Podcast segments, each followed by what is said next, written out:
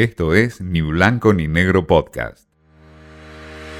Watchers, qué ver y dónde encontrarlo, con Candy Martin. Basada en una historia real, Las cosas por limpiar se trata del título que por muy poquito sacó al juego del calamar del puesto número uno como la serie más vista de Netflix. Las cosas por limpiar se trata de una de esas producciones que demuestran que el género dramático y las historias sin ningún efecto especial ni nada espectacular todavía tienen muchísimo por ofrecer en la pantalla chica.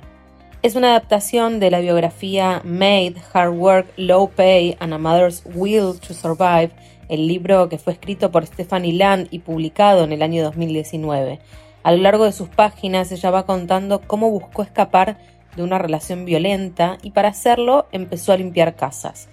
Desde las dificultades económicas hasta las emocionales, se trata de una odisea en donde el amor por su hija es su principal y más grande motor.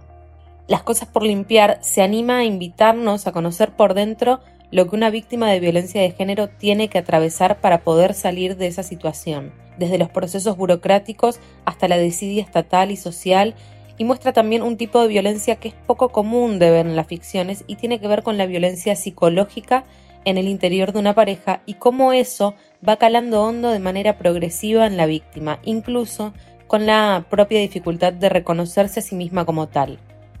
Un dato interesante de esta serie de Netflix, que tiene una sola temporada y 10 episodios, es que la protagonista, Margaret Qualley, y Andy McDowell, que es quien interpreta a su madre, son en verdad madre e hija.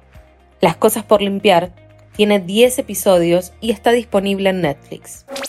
Esto fue Ni Blanco ni Negro Podcast.